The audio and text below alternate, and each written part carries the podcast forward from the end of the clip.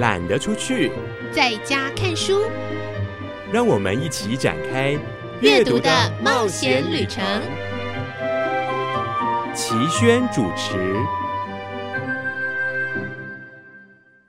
各位亲爱的朋友，我是齐轩，准备好踏上今天的旅程了吗？因为今天的旅程实在是非常的有趣，有认真讨论的延上公关处理，有成为学术理论的精神医疗，有热血老师的喜悦，有为老年准备的提早部署。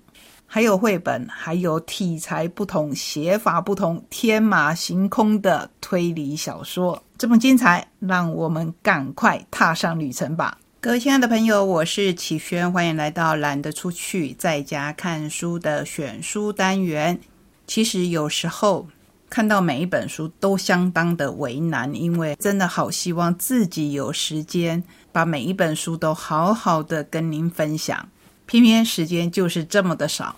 后来我也想通了，我想我的初衷就是非常非常的爱阅读。那我把我看了以后非常喜欢的书跟您分享，就算只是介绍一点点，可以引起您的兴趣，那应该就不为初衷了。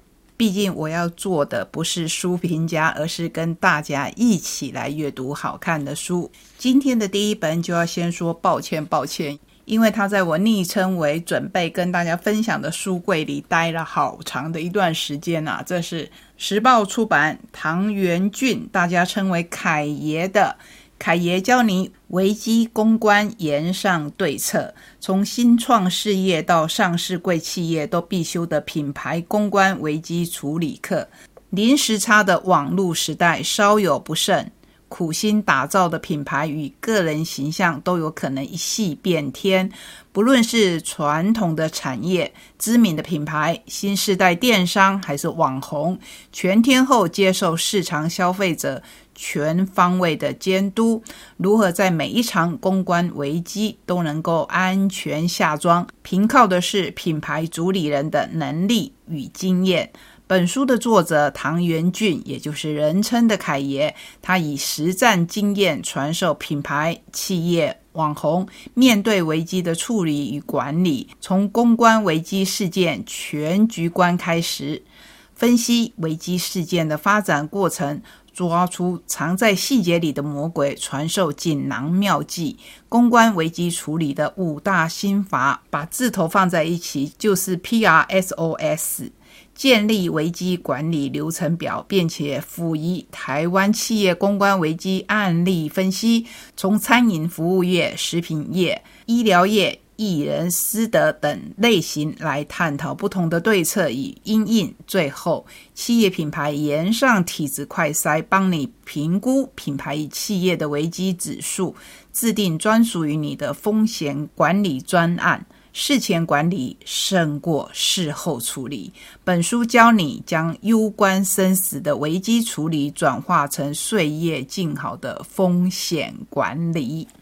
介绍一下凯爷吧，唐元俊创业超过十年的七年级生，二十八岁就以恩师创立台湾首家食品畅货中心极品王，二十九岁成立了人生第二间公司杰斯整合行销。经常受邀至产官学界演讲及品牌策略实务分享，同时也是媒体热爱咨询的公关危机处理专家。我想现在应该大部分人都知道什么叫“言上”这个词是外来语，说的不管是个人或是品牌或是公司被言上的时候，就是被讨论，甚至是比较负面的被讨论的时候，那该怎么办呢？这本书最棒的就是举出了很多实例，你可以回头去想想当初他们的处理方式对不对，好不好？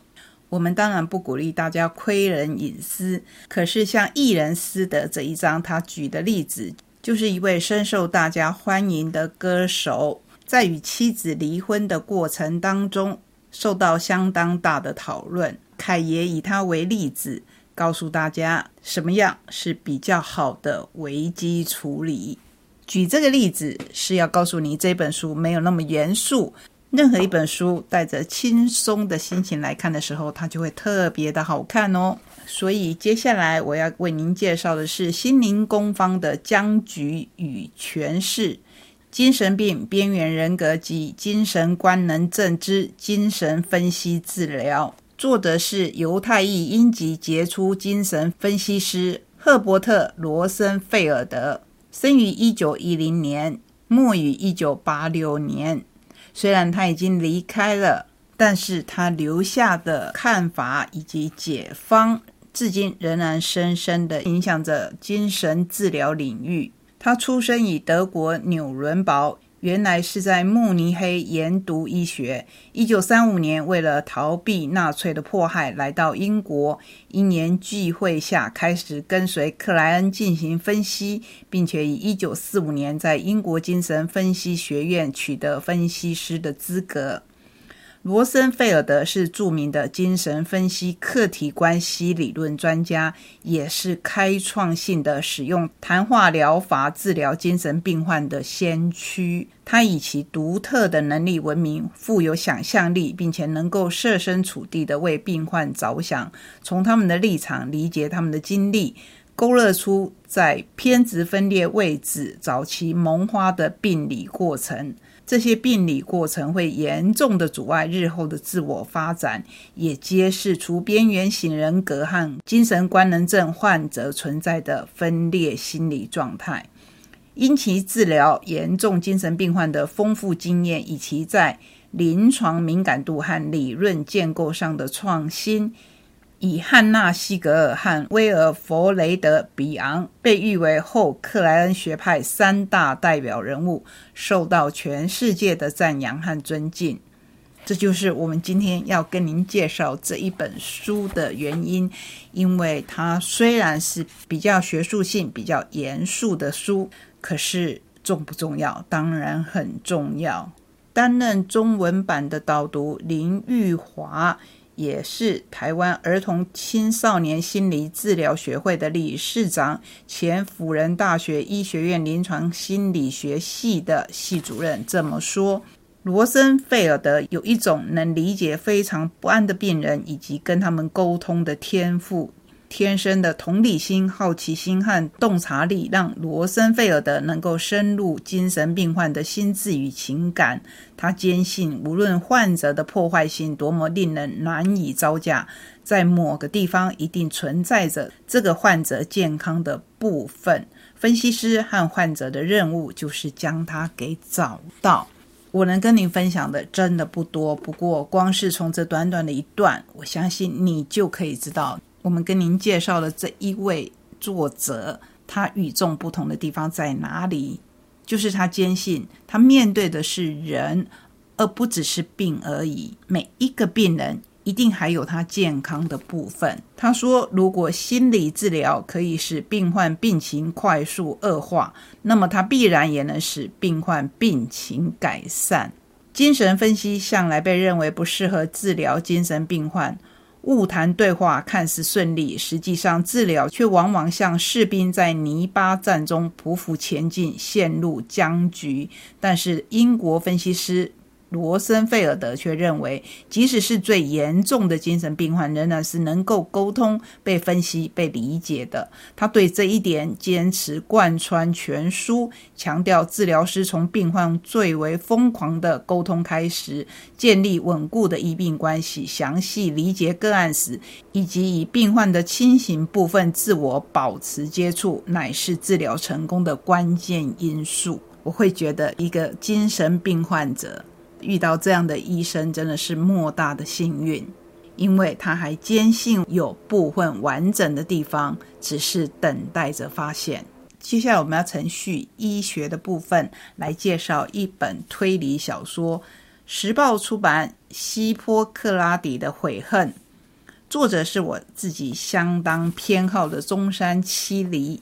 作为书名的希波克拉底是人称的医学之父。因为在他之前的治疗行为被后代认为只不过是集合了原始的迷信咒术，但是他导入了临床以观察，将治疗升华为科学，这可以说是他最大的攻击。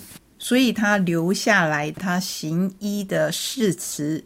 自有医学的科学以来，几乎就成为所有医学院的学生们必定都读过，也放在心底的誓词。虽然随着时代的改变，誓词的内容不一定吻合时代的现况与需求，可是基本的精神是一样的。那怎么会说到这边呢？因为中山七里这一位推理作家，他有很多系列。其中一系列就是法医推理希波克拉底系列，前面已经有希波克拉底的誓言、希波克拉底的忧郁、希波克拉底的试炼。那最新的这一本希波克拉底的悔恨，在说的又是什么呢？法医学权威普和医大法医学教室的光崎藤次郎教授上电视了。但是他却在节目当中严厉的批评日本司法解剖的问题，直言世上的问题有九成可以用钱解决。第二天早上，电视台网站上面出现了一则以“亲爱的光崎教授”开头的怪异留言，内容既然是杀人预告，宣称要以伪装成自然死亡的方式杀人。奇异陷阱搜查一课的古手川刑警立刻着手调整辖区内有异状的尸体，而协助办案的助教母爷真琴则是惊讶于光启前所未有的言行。光启认识凶手吗？最后浮现的哀伤的过错又是什么？其实就像我们看所有的新闻一样，常常会被断章取义，包括书中这一位主角。光奇教授所说的世上的问题有九成可以用钱解决，他说的其实是目前司法解剖在各国都还不足，不足的原因当然在于预算。那由这个议题所引发的推理小说到底有多好看呢？就要请你亲自来看看了。刚才我们提到以医学为背景的推理小说，主角是一位教授。接下来，我们就延续这三个主题来跟您介绍四本书。第一本是宝平的《当老师真是太棒了》，这位老师叫做黄俊尧，现任台北市壁虎国小老师的黄俊尧，是每个打劫的家长都会想要遇到的老师，同时也是每个孩子都在等待懂他的大人。这本书说的是一位年轻老师在教育现场的无限可能。我愿带着倾听和理解去接近，并且陪伴孩子，就像我的老师曾经让我相信自己一样，让我教的孩子们相信自己能找寻到发光的舞台。这就是我最重要的教育信念与初衷。黄俊尧老师会唤醒孩子的同理心。观察到班上有个学生遭全班排挤，他告诉全班：“你们不用当他的朋友，但可以用对同学的方式和他相处，让他长大后回想起来会说：我们班对我很好，他们把我当同学。即使无法喜欢一个人，但是至少可以包容与体贴，为孩子准备倾听的耳朵。”仅遇见四次情绪状况严重的学生，五年后竟仍然记得他，只因为这个孩子失控的时候，他听见烈焰下的忧惧与无助，静静的陪在身旁，说：“老师是来帮你的。”被老师温柔的对待是每一个孩子的渴望，给孩子与众不同的陪伴。他为中年级的孩子。举行了为期七天、足足延续两年的毕业活动，让道别除了难过不舍，更有一种深刻动人的风美。他跟六年级的学生比赛期中考，却惨败而遭耻笑。但比起老师的面子，他更在乎的是启动了孩子的学习动机。资历六年的国小老师黄俊尧坦率的分享。教学现场的挑战，以及身为老师无与伦比的感动。他用小孩的纯挚心灵接近学生，擦进他们蒙尘的亮点。初为人师的天真浪漫，也正是令人感到希望满怀、最应正视的教育初衷。无力的困惑与挫折，被激怒而险些理智断线，心慌不安的自我质疑。当然都有，毕竟他只有六年的资历啊！而且你可能会说，还这么热血，也是因为只有六年。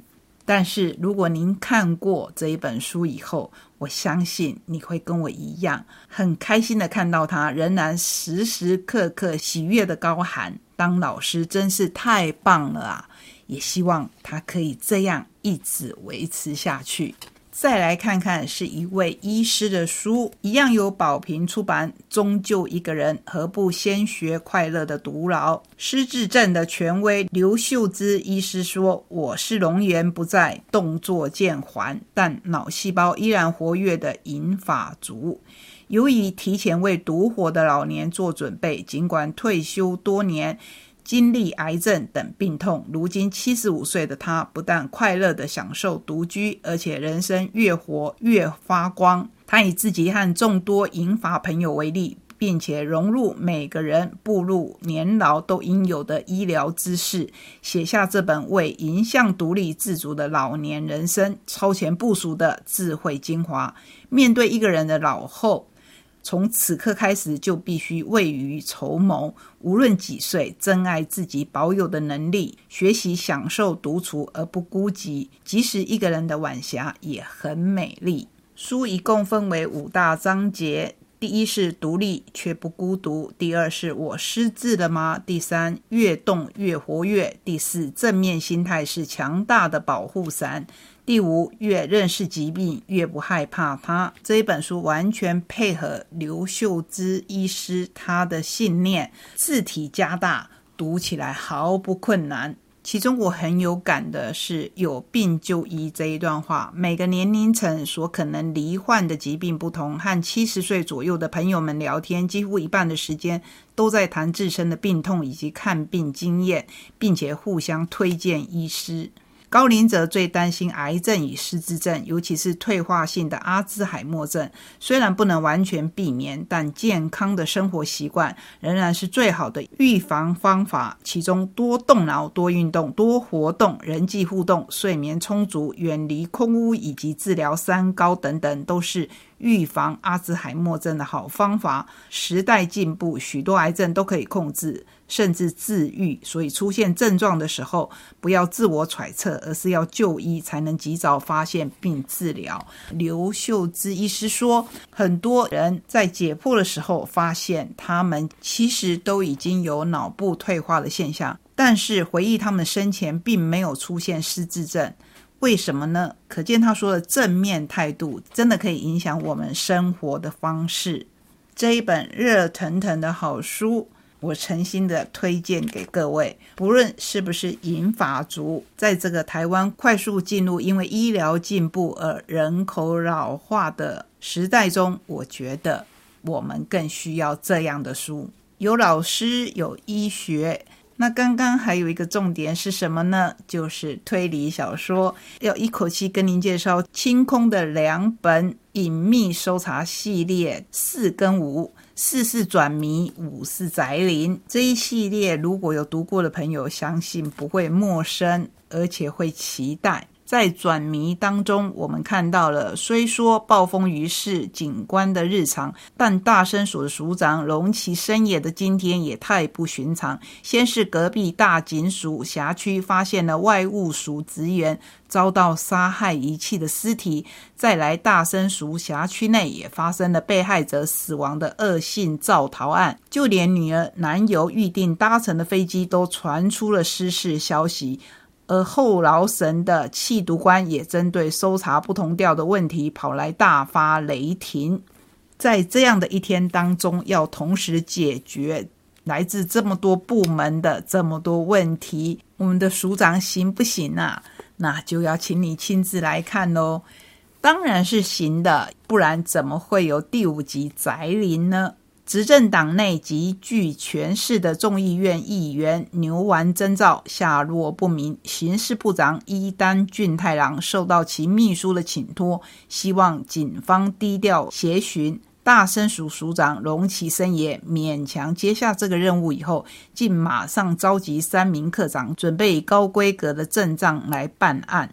正当伊丹惊讶于龙崎为何如此小题大做之际，大生署辖内发现了议员司机的他杀尸体，警方接到歹徒来电，表示牛丸已经遭到他绑架。由于电话来自神奈川县内，原本就不合拍的警视厅与神奈川县警也只能联合侦查。彼此反目的两个组织陷入焦灼的案情推理，能否破案，全系荣其一人身上。这一套书绝对可以满足喜欢警察小说的人的胃口。每一本书真的都非常的好看哦。下一个单元，我们再继续来读书。